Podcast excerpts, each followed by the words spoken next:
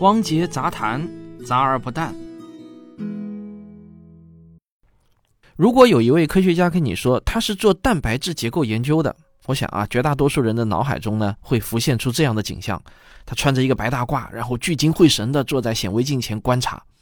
这似乎啊已经成了生物化学家的标准形象了。然而有一天你去他的办公室，但是呢却发现根本看不到显微镜和试管，只看到他穿着宽大舒服的便装，然后呢抱着笔记本在噼里啪啦的敲代码。我想这个景象啊必然会让很多人大吃一惊的。实际上呢，这位科学家准确的说啊是一位生物计算学家，或者说是计算生物学家。他的研究对象的确是像蛋白质或者 DNA 这样微小的生物活性物质。但是他和传统的生物化学家不同的是呢，他的研究工具不是试管和显微镜，而是计算机。很多人在初次看到类似某某公司进军生物计算这样的新闻标题的时候啊，往往会产生强烈的不明觉厉的感觉，甚至有人以为呢是这家公司啊要用生物活性物质来制造计算机，就好像科幻电影中出现的那种插满电极的一滩软乎乎的脑组织。这真的是一个天大的误会啊！实际上啊，这些新闻说的其实呢是某公司啊要设计一种 AI 算法，它能够根据有限的蛋白质信息，准确地绘制出蛋白质的三维结构。我们打个形象的比喻呢，就是相当于啊这家公司呢要帮助警察设计一个程序，它能够根据受害人的描述，准确地绘制出凶手的外貌。绘制出某个蛋白质的三维结构，对于新药研发。例如，新冠病毒的疫苗研发有着极其重大的意义，但这个问题呢也极为困难，它是当今人类科学面临的几个至关重要的挑战之一。那想要知道它难在哪里，又为什么意义重大，你需要继续听我往下讲。蛋白质从微观上来说呢，就是一团有机大分子，它是构成生命的基本零件。每一种蛋白质都有一个特定的三维结构。但这种三维结构有一个特殊之处，它一定呢是由一根长长的链条折叠而成的。要理解蛋白质的三维结构到底是怎样的，你只需要去玩一种叫做百变魔尺的儿童玩具，立即就能理解了。百变魔尺呢是一节一节的，每一节都可以做各个角度的翻转，因此呢，你可以把一根长长的魔尺折叠成各种各样的形状。磨齿的节数越多呢，能够折叠出的形状数量就会呈指数级的增长。因为我们这是一个音频节目啊，没有办法出示图片或者视频，所以呢，如果没有玩过这个玩具的听众呢，可能会听得有点困难。但是如果你玩过的话呢，肯定是一听就懂了。你也可以上网搜索一下图片或者视频。组成蛋白质的基本单元是氨基酸，它就像磨齿的一个节。蛋白质在刚刚生成的时候，就像一根长长的几十到几百节的磨齿，然后它会在几微秒到几毫秒的时间内迅速的折叠成一个特定的形状。因此呢，在电子显微镜中啊，每一个蛋白质就像是一团乱麻。因此，决定一个蛋白质的性状和功能的，就是构成蛋白质的氨基酸序列和蛋白质最终折叠成的形状。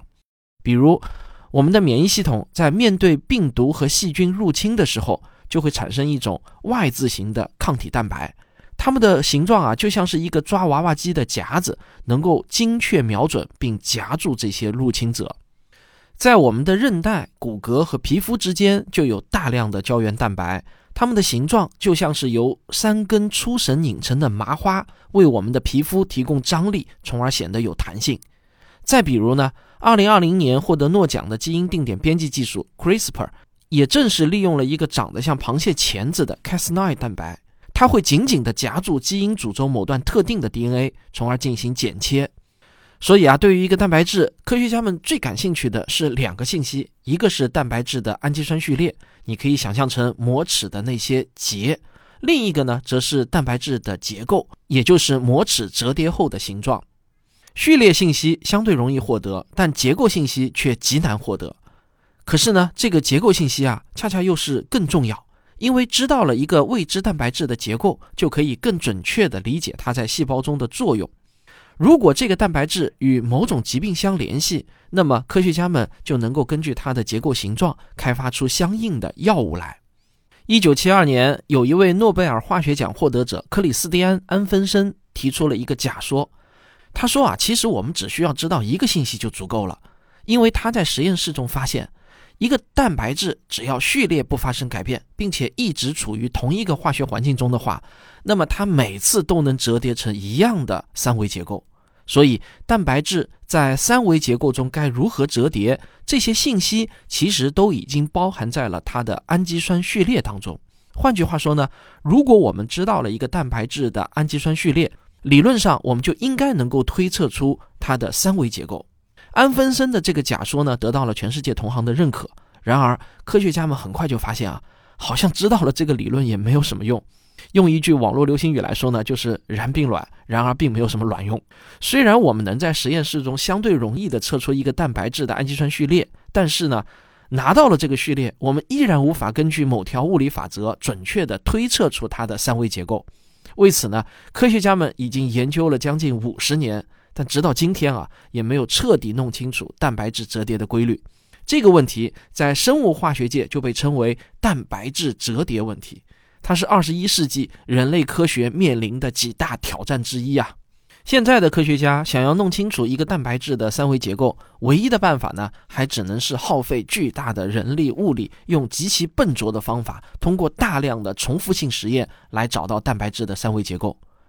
需要的实验设备如冷冻电镜、X 射线晶体衍射仪、核磁共振仪等啊，都是价格昂贵。例如冷冻电镜，它一台的价格呢就高达数百万到几千万人民币。而这个结构解析的过程是否顺利啊，有很大的运气成分。运气不好的时候呢，重复个上千次实验都有可能出不来结果。因此，每解析一个蛋白质的结构，通常的成本呢在几万到几十万美元之间。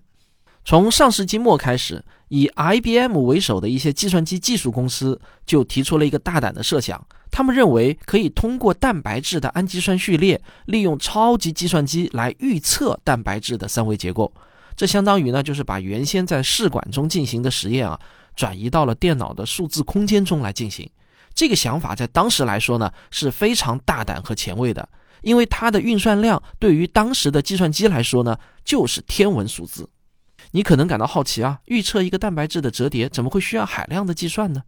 粗略的说来啊，它的计算过程呢，就好像是在彩票箱中摸奖。一个拥有一百个氨基酸的蛋白质，你想象成呢是一个拥有一百节的膜尺，它一共可以产生大约十的九十四次方种不同的形状。这个数量啊，已经远远超过了整个宇宙中基本粒子的数量。计算机要做的事情呢，其实就是排除法。根据一定的规则，先是一批一批的排除某类绝对不可能的结构，然后再根据蛋白质表现出来的性状，一个一个的排除。到了最后阶段啊，那就像是不停的在一个巨大的彩票箱中抽奖，每抽一次都要耗费巨大的运算量。IBM 公司啊，是用了五年的时间搞研发，终于在二零零四年宣布世界上最大的超级电脑蓝色基因问世。它的主要目标就是解决蛋白质折叠问题。然而，事情进展的并不像计算机专家们估计的那样乐观。十年之后，蓝色基因升级了三代，超级计算机也没能取代试管和 X 射线晶体衍射，还有核磁共振仪。IBM 呢，也遗憾地终止了蓝色基因系列的开发。不过，IBM 的失败并不代表计算机模拟蛋白质结构的失败，恰恰相反啊。在 IBM 的带动下，参与这项挑战的团队呢也是越来越多，成果也越来越丰富，各种各样奇妙的解题思路也是层出不穷。最好玩的一个例子呢，就是华盛顿大学的大卫贝克教授的发明。2008年，他的团队开发出了一款名叫 Foldit 的解谜游戏，而这款解谜游戏的内容就是让用户凭借自己的直觉来折叠蛋白质，然后再根据一定的规则获得分数。结果呢是非常的喜人。一个困扰了生物学家十五年之久的猴类艾滋病病毒相关蛋白，作为谜题被上传到游戏之后，玩家们只用了十天就成功的破解了它最可能的折叠方式。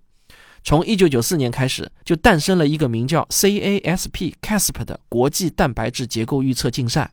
每两年举办一次。它的参赛队伍啊是越来越多，而且呢是全球的科技大佬都云集。在这个竞赛中。裁判会给每个小组预测的结构打分儿，满分呢是一百分。在二零二零年十二月结束的第十四届竞赛中，传来一个令人震惊的消息：谷歌公司的人工智能团队啊，就是那个曾经开发出著名的围棋程序 AlphaGo 的团队，他们开发的 AlphaFold 程序获得了冠军，得到了九十二点四分。要知道啊，在上一届中，同样是冠军的他得分呢还不到六十分，这种进步的速度呢是太令人震惊了。AlphaFold 预测的蛋白质结构已经非常接近于真实实验做出来的结构，人类离计算机攻克蛋白质折叠问题。只有一步之遥。讲到这里啊，我想你对生物计算已经有了一个初步的概念。不知道你发现没啊？我前面讲了这么多，居然没有一次提到中国。具有如此重要意义的一项科学事业，在过去的几十年，那基本上呢都是老外在玩儿，没有我们中国人什么事情。这真的是一件让我感到揪心的事情。因为未来的新药研发、疫苗研发、精准医疗等等生物医学技术啊，几乎可以肯定的说。得生物计算者得天下，传统的试管加电竞式的研发模式啊，终将被 AI 所取代。这项科学研究事业理应上升到国家战略的高度。好，这就是本期节目。我想说啊，这期节目的文稿呢，得到了我们科学声音写作训练营第三期的学员陆鹏的大力指导。为什么呢？因为他就是这个专业的人，他就是在东京大学的生命科学院从事蛋白质结构解析相关的研究。所以本文呢得到了他的非常多的贡献，而且啊他自己也开了一个自媒体，叫做“科学龙卷风”，就可以在喜马拉雅上搜索到，大家不妨可以搜索关注一下，是非常靠谱的生命科学科普啊。好，它的名字叫“科学龙卷风”。那这就是今天的杂谈，我们下期再见。在我们这颗蓝色星球上，植物的出现无疑是一个伟大的奇迹。它们不像动物一样可以逃避不利的环境，也不像微生物一样通过快速变异来适应环境。植物选择了一条最艰难的道路去改变环境。那植物到底经历了什么？他们的经历中又隐藏着哪些关于生存和竞争的深刻思想呢？我的最新付费专辑《植物有故事》将带你一起去解开这些谜题。